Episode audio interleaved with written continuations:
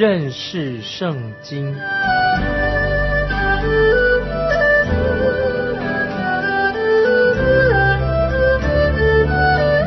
认识上帝的话，把上帝的话带到全世界。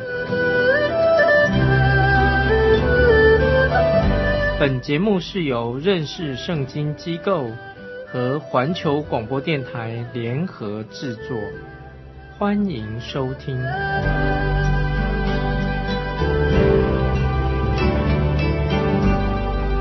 亲爱的听众朋友，你好，欢迎收听认识圣经，我是麦基牧师。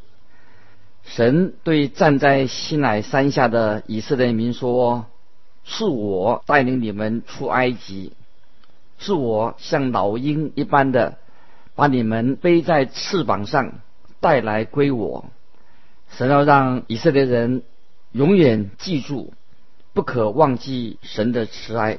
和神的恩典。接下来我们来看出埃及记第十九章。出埃及记第十九章，从第六节开始。第六节，你们要归我做祭司的国度，为圣洁的国民。这句话你们要告诉以色列人。神原先的心意是要以色列国都成为祭司的国度，而且所有的支派。都要成为祭司。后来，以色列人在加底斯巴尼尔拒绝进入神所预备的应许之地，又因为摩西在山上领受神律法的时候，以色列人竟然在山下拜金牛犊，所以只有一个支派被拣选作为祭司的支派。但是，神最终的目标。是要在千禧年到来的时候，还是要使整个以色列人都成为祭司的国度？这个要等到主耶稣把他自己的教会提到天上的新耶路撒冷之后，这件事情才会实现，会使以色列国都成为祭祀的国度。接着我们来看第七节，摩西去招了民间的长老来。将耶和华所吩咐他的话，都在他面前陈述。听听这些以色列人他们所说的话是什么？他们好像很有自信。我们来看第八节，百姓都同声回答说：“凡耶和华所说的，我们都要遵行。”摩西就将百姓的话回复耶和华。神在西乃山给以色列颁布了律法，就开启了所谓的律法时代。这个律法时代是从西乃山一直到加瑞山的十字架，也是从出埃及以色列出埃及一直到主耶稣钉在十字架上，这称为律法的时代。律法乃是表明了人所应该遵守的一个最理想的一个目标。但实际上，我们人不可能达到这个高标准。以色列人说：“凡耶和华所说的，我们都要遵行。”他们说：“把律法告诉我们，我们就会一定去遵守。”这个时候，他们还不知道律法的全部的内容，他们已经夸口这样说出口了。但是，经过了一千五百年多年来，已经证明了一件事情。以色列人靠自己是没有办法去遵守神的律法。今天许多人也以为说自己可以讨神喜悦，可以遵守神的律法，但是我们人的本性不会遵守神的律法的。不管你怎么样去努力，都会失败的很惨。律法的颁布原本是要管制，要来管理我们人里面的老我，但是。这样也是做不到、管不了的，因为人的老我是非常叛逆的，完全不受控制的。在新约罗马书第八章六到七节，保罗这样说：“体贴肉体的，就是死；体贴圣灵的，乃是生命平安。原来体贴肉体的，就是与神为仇，因为不服神的律法，也是不能服。你和我。”我们每一个人都有老我在我们里面，常常与神为敌。这个老我，也就是我们的旧人，总是不会甘愿去顺服神，也永远这个老我不会讨神的喜悦。在你的生命当中，你承认这个事实吗？你有没有发现你自己根本就没有办法靠自己来行律法，达到神律法的要求？感谢神，给我们安排的一个另外一条出路。如果有人说我已经遵守了律法了，那么他就是一个最大最大的假冒为善的人，因为没有人能够达到神律法所要求的高标准。你们看看以色列人。神要给他们律法的时候，他们就是很夸口的说：“把律法给我们，我们已经准备好了，我们要去遵守的。”你看，这是以色列人这么自信、多么的自大的表现。其实他们并不真正的认识他们自己的老我。即使神很清楚的说，没有一个人能够靠着行律法来蒙恩得救，然而。我们今天还有很多的男男女女声称他们已经遵守了律法了。他们说我遵守了律法了，其实并没有一个人能够完全遵守神的律法。这个在以色列国已经看得很清楚，这个国家本身就证明了这件事实。我们看第九节，第九节，耶和华对摩西说：“我要在密云中临到你们那里，叫百姓。”在我与你说话的时候，可以听见，也可以永远信你。于是摩西将百姓的话奏告耶和华。有些人认为神颁布律法是一件很好的事情，我个人觉得律法实在只会让人看见律法的时候会感觉到害怕。我们看第十、第十一节，耶和华又对摩西说：“你往百姓那里去，叫他们今天、明天自洁。”又叫他们洗衣服，到第三天要预备好了，因为第三天耶和华要在众百姓眼前降临在西乃山。你想，这将会是一件多么震撼人心的事情啊！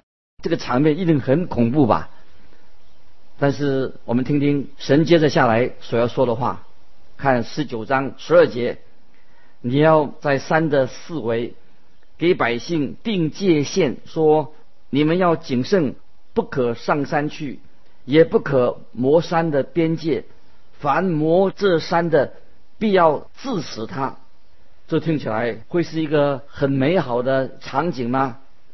神这个时候告诉以色列民，不要接近山，也不要触摸这个山，否则他们就会死。这是很恐怖吧？接着我们看十三到十六节，不可用手磨它。必用石头打死，或用箭射透，无论是人是牲畜，都不得活。到脚生拖长的时候，他们才可以到山根来。摩西下山往百姓那里去，叫他们自洁，他们就洗衣服。他对百姓说：“到第三天要预备好了，不可亲近女人。到了第三天早晨。”在山上有雷声、闪电和密云，并且脚声甚大，营中的百姓尽都发战，因为这不是一个大游行的一个表演时刻。此时此刻，神就要颁布他的律法的，这是一件非常令人震惊的一个经历。以色列百姓吓得发抖，因为这个场景太令人震撼的。我们来看十七节。到二十一节，摩西率领百姓出营迎接神，都站在山下。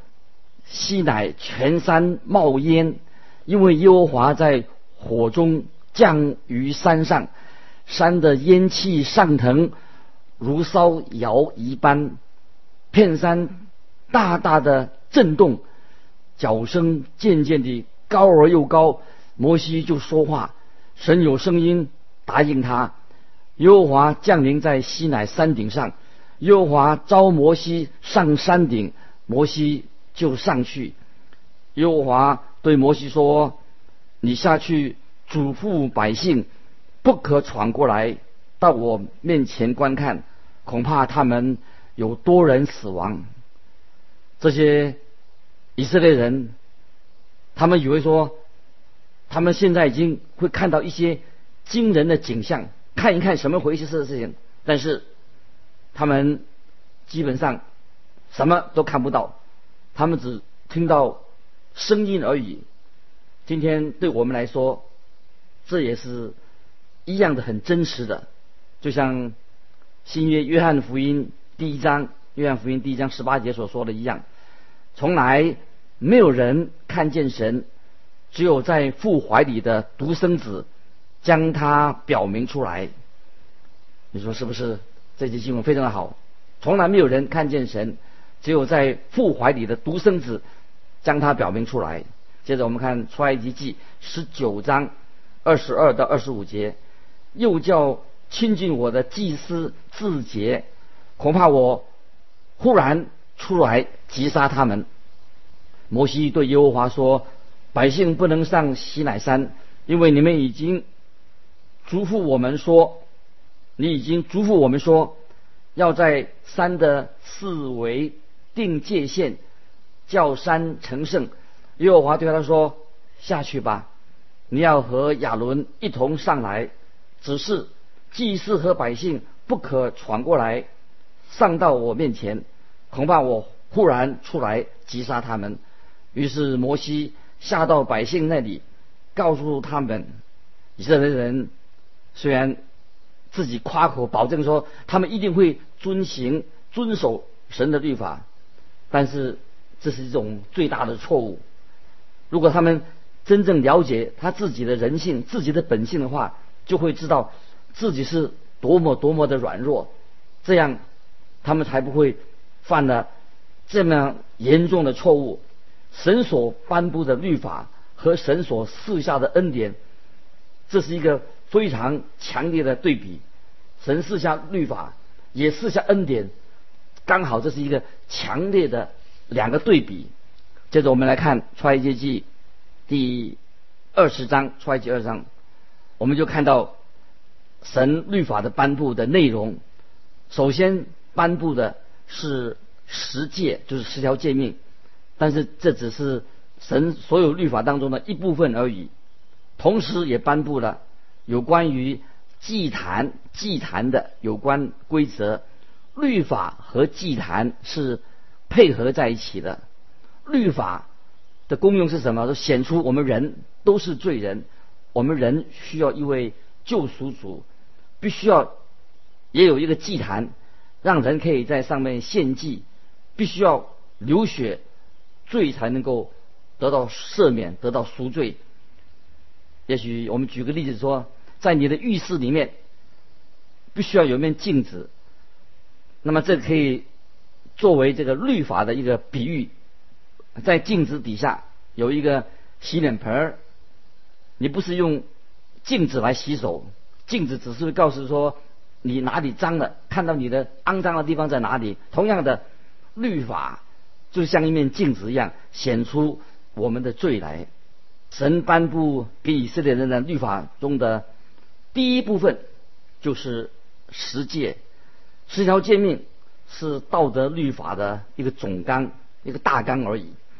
我们来看二十章出埃及记一二节，神吩咐这一切的话说：“我是耶和华你的神，曾将你从埃及地为奴之家领出来。”神在这里说：“我把你从埃及为奴之家带领出来，就是因为这个原因，所以我现在要颁布我的律法。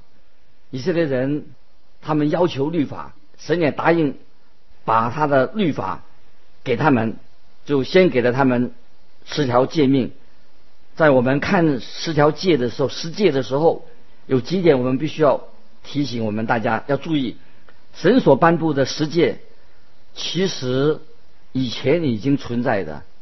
我们可以看到，在伊甸园里面，最早的伊甸园里面，亚当夏娃伊甸园里面就看见，因为当时的人，他们一开始，当时神所造的亚当夏娃人就没有。遵守啊神的道德律，这一项道德律，这项律法在大洪水之前或者洪水之后已经存在了，所以神所颁布的十诫一点都不是一个非常新鲜的事情，或者从来没有过的。我们老爱认为我们自己是很有教养、很高雅的人，其实我们要诚实的说，我们都不是。我们天生就是一个罪人。十条诫命是神的一个标准，摆在我们人的面前。没有人可以掉以轻心，会假装我们看不见。常常有人啊指控我们说，我们常常啊只讲神的恩典，不看重神的律法。我们被人家这样说我们，我们所教导的啊，说因为我们所教导说，我们人不能够靠律法得救，所以会不会我们就是随随便便的，就是违背了律法的，破坏律法的规定呢，而不会受到惩罚呢？他们这种指控是完全啊错误的，这种想法是错的。事实上，每一个真正的传道人在教导上帝的恩典的时候，耶稣基督的恩典的时候，必须要也要使人知道，真正的蒙恩得救是本于信，是因为信的关系，不是靠自己的好行为。在罗马书第六章一二节就解释这个问题。保罗回答了这个问题，他这样说：“这样怎么说呢？我们可以仍在罪中叫恩典显多吗？断乎不可！我们在罪上死了的人，岂可仍在罪中活着呢？”这节经文非常重要，就是罗马书六章一节、二节。如果你认为我们信了耶稣以后，我们就可以继续的活在。最终了，因为我们有了神恩典呢，就是可以随便违背十条诫命，那么你就是一定不了解这个救恩是什么意思。因为蒙恩得救的人，如果真正是蒙恩得救的人，我们一定会求神帮助，让我们如何的能够讨神的喜悦，也会想要遵行神的十诫。因此，我认为每一个传讲耶稣基督的恩典的传道人，都会非常的敬重、看重。神的律法，就像诗篇一百一十九篇九十七节这样说。诗篇一百一十九篇九十七节说：“我何等爱慕你的律法，终日不住的思想。”到底什么是律法呢？有人认为律法就是神的心意，就把神的心意啊，把它变成可以阅读的文字。这个说法其实不是最好的，因为有缺陷。律法的确是表明了神的心意。告诉我们人该做什么，应该做什么。可是，在律法中，并没有提到有关于神的恩典和神的怜悯。律法只表达了神圣洁的旨意。神的圣洁，在诗篇第十九篇第七节，诗篇十九篇第七节，诗人这样说：耶和华的律法全备，能苏醒人心；耶和华的法度确定，能使愚人有智慧。神的律法就要求我们达到一个完全的境界。我从来没有看过有一个人能够真正达到神律法的一个高标准。神的律法并不是一个很模模糊糊的观念，或者说里面没有一点点的善意。神的律法需要人去绝对的顺从顺服，因为神的律法是绝对的。神的律法全部都是非常好的。我们心中的是非观念，我们个人的内心的是非观念，常常是有偏颇的，因为受到环境或者受到我们堕落天性的影响。律法是神的启示，神是是非对错很分明的。那么你怎么样去分辨什么是对，什么是错的呢？神已经很清楚的告诉我们世人了。现在的年轻人，他们常常。强调啊，人要得到自由，他们就不断的质疑，常常说不知道什么是对的，或者什么是错的。有人他这样说，偷窃啊，比如偷东西，不一定是错吧？为什么他们会这样这样的想法的？因为他们不在乎神关于偷窃的律法，但他们却很喜欢说，哎，圣经十诫里面有一条诫命说不可杀人，这条诫命，他说。这条诫命啊很好，不可杀人，因为他们反对他们的政府执行死刑，因为他们讨厌这个死刑，所以他说哦，这个诫命很好，啊，不可杀人这条诫命很好。